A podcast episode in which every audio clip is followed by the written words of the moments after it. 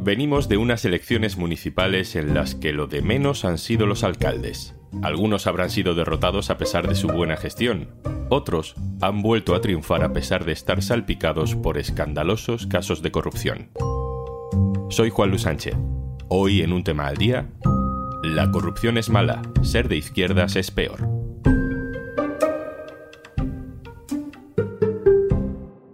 Una cosa antes de empezar. Hola, hola, soy Juanjo de Podimo. Cómo me gusta venir por aquí a recomendarte cositas. Pero oye, que si por lo que sea no me quieres escuchar a mí, en Podimo puedes escuchar un tema al día sin interrupciones. Entra en podimo.es barra al día, que ahí tienes 60 días gratis. ¿Sí? Hola Titi. Hola. Hola, ¿qué tal? ¿Cómo andamos? Bien, bien. Esto que escuchamos es una conversación entre la alcaldesa de Marbella, Ángeles Muñoz, y su hijastro, Joaquín Broberg, que la llama cariñosamente Titi. Eh, ¿Cómo se llama? El de urbanismo, el nuevo, Romero. Mañana a las 10. Feli. Son audios que publicó mi compañero del diario.es, Pedro Águeda, en una exclusiva sobre la investigación judicial a la familia de la alcaldesa de Marbella. Su marido, ahora fallecido, y su hijastro habían sido imputados por pertenencia a una organización criminal dedicada al narcotráfico y al blanqueo de dinero. ¿En qué edificio es? En alcaldía. Bueno, en alcaldía. Está en una planta más, creo. No, en El- mi misma planta, en la primera planta creo que está. ¿Pero ¿Dónde tu oficina o en, ahí Sí, al sí, otro sí, lado sí. del mercado? No, no, no, no, no, en mi oficina. No, en el centro, ¿no? Sí. Vale, vale, ok, perfecto. Vale.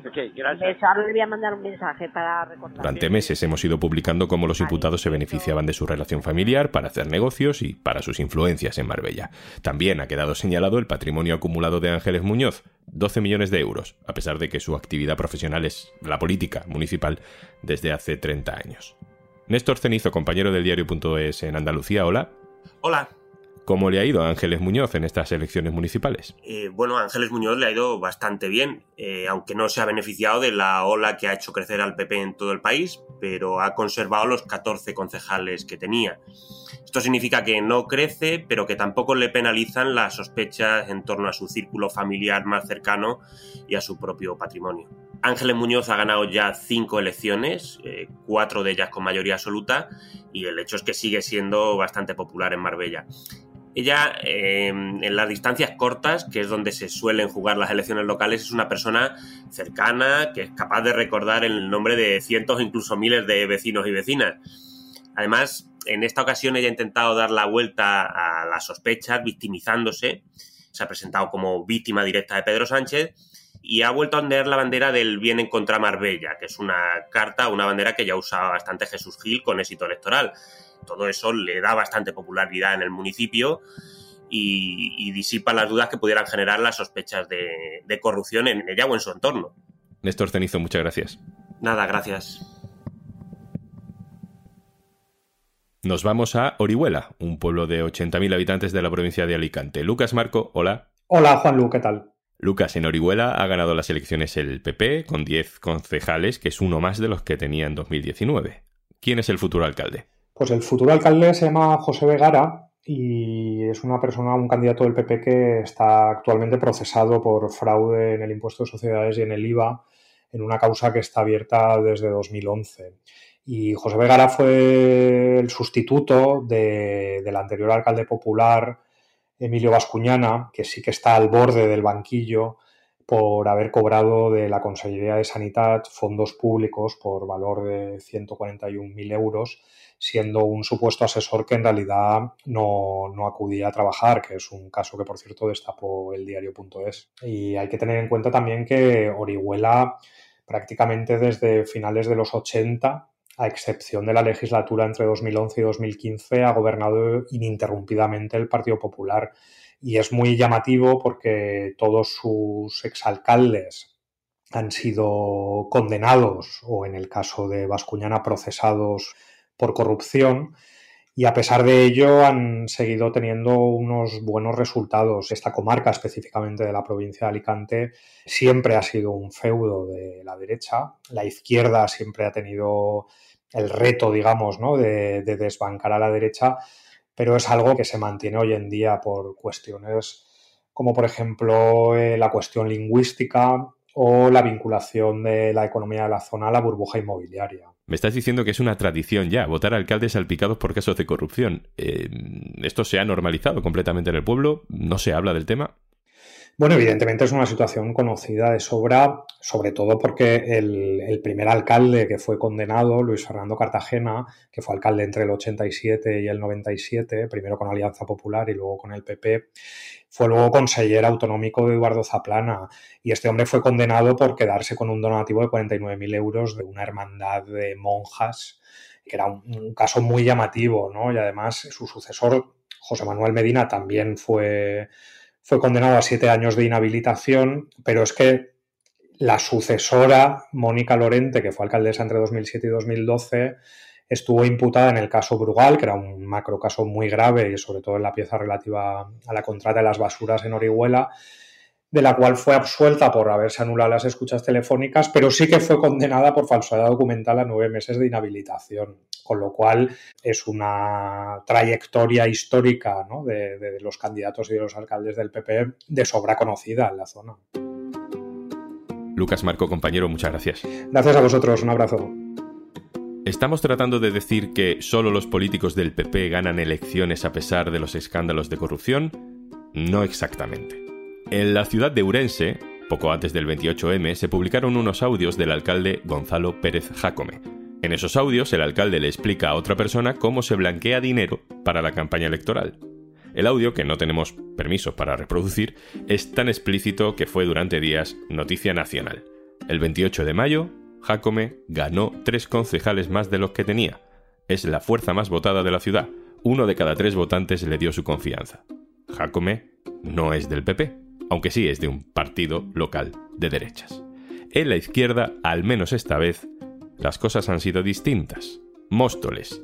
La alcaldesa del PSOE ha tenido escándalos por enchufismo, está procesada por perdonar una deuda de una empresa con el ayuntamiento y ha perdido las elecciones.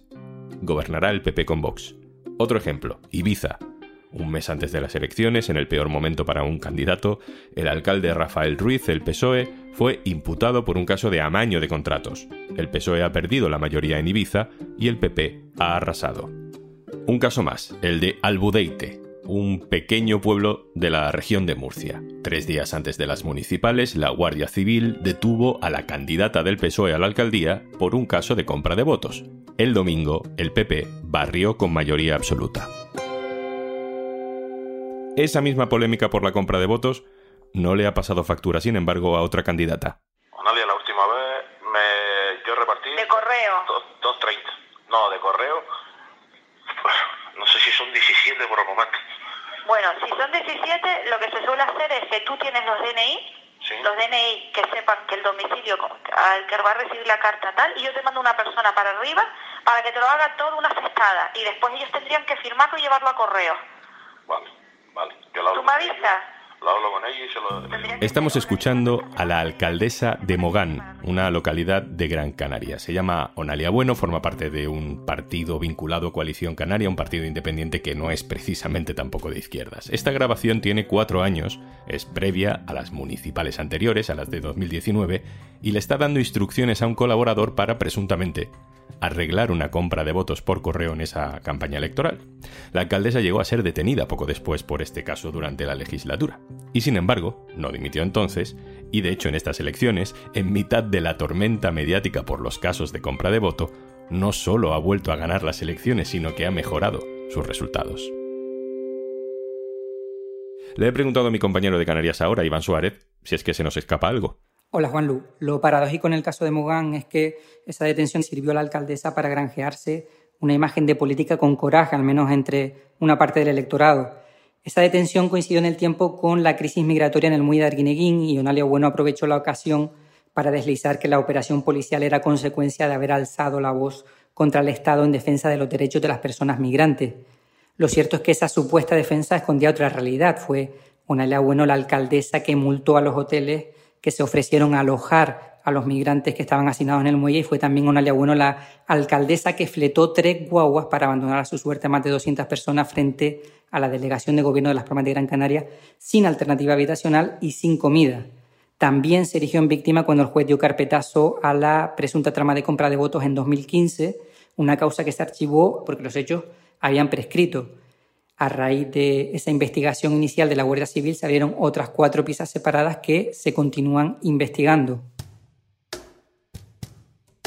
Aitor Ribeiro, hola. ¿Qué tal? ¿Cómo estás? Aitor Ribeiro cubre la actualidad del PP en el diario.es. Aitor, ¿tú dirías que existe en el Partido Popular la sensación de que los escándalos de corrupción ya no les hacen daño? Lo que está claro es que existe la percepción de que hoy, en este momento, no penaliza como penalizaba en 2015, 2014, 2016, 2017.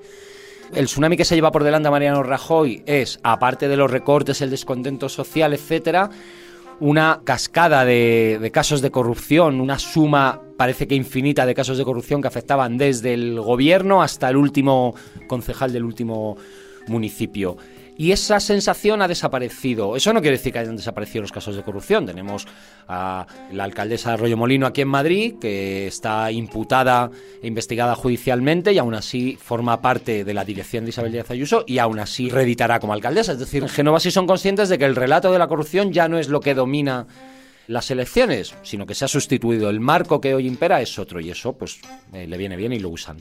Aitor, por cómo ha sido la campaña, en la que no hemos hablado de la gestión económica, no ya de los alcaldes, ni siquiera de la gestión económica nacional, no hemos hablado de leyes ni de nada, solo de ETA, como mucho de Doñana, y con todos estos ejemplos en la mano, me queda la sensación de que lo que ha triunfado es el antiizquierdismo y que en realidad ha dado más votos ser duro contra la izquierda que ser duro contra la corrupción cuando la alternativa que opera en tu espacio político, y en este caso Vox, por ejemplo, no compite en ese marco de la corrupción y de la regeneración política, Vox compite en todo caso en ser más reaccionarios que el Partido Popular o intentar aglutinar a sectores enfadados, no necesariamente porque han perdido sus privilegios, sino porque creen que en algún momento podrían llegar a, perderlos. Eh, no hay una competición entre Vox y el PP por ver quién es más o menos corrupto. Lo que es evidente, y es lo que comentábamos antes, es que mm, la corrupción ya no tracciona como antes con la sociedad. Puede ser porque ya se ha cansado la sociedad de recibir mensajes sobre lo corruptas que es su clase política, puede ser porque no hay tanta corrupción como había antes, aunque hay casos muy evidentes, como el que mencionabas de que es palmario, ¿no? Aquí en la Comunidad de Madrid también casi todos los presidentes autonómicos del Partido Popular han estado en algún momento imputados por un juez, en diferentes casos, etcétera, ¿no? Y aún así, pues aquí tienes a Isabel Díaz Ayuso con, con mayoría absoluta. El votante, digamos, de, no sé si de derechas, pero sí, del votante del Partido Popular, lo ve como un valor refugio cuando cree que sus valores morales, no éticos, sino morales, están en duda. Y en este caso, hay unos valores morales que están en duda y que tienen que ver con Bildu, tienen que ver con Podemos, tiene que ver con, bueno, pues con la ley del solo sí es sí, con etcétera, ¿no? En ese momento la corrupción deja de ser un elemento, porque tú ya no votas para que te gobiernen mejor o peor, votas porque está en riesgo algo que tú consideras que es tuyo y que no te puede ser robado. Aitor Ribeiro, compañero, muchas gracias. Un saludo, Juan Lugo. Y antes de marcharnos, si al abrir Podimo no sabes qué escuchar, nuestras propias creadoras y creadores te dan algunas ideas y comparten contigo en nuestra app sus podcasts favoritos. Tienes 60 días gratis en podimo.es barra al día. Esto es un tema al día, el podcast del diario.es. Si te gusta lo que hacemos, necesitamos tu apoyo. Hazte socio, hazte socia en el diario.es barra socio. Este podcast lo producen Carmen Ibáñez, Marcos García Santonja e Izaskun Pérez. El montaje es de Pedro Nogales. Yo soy Juan Luis Sánchez. Mañana, otro tema.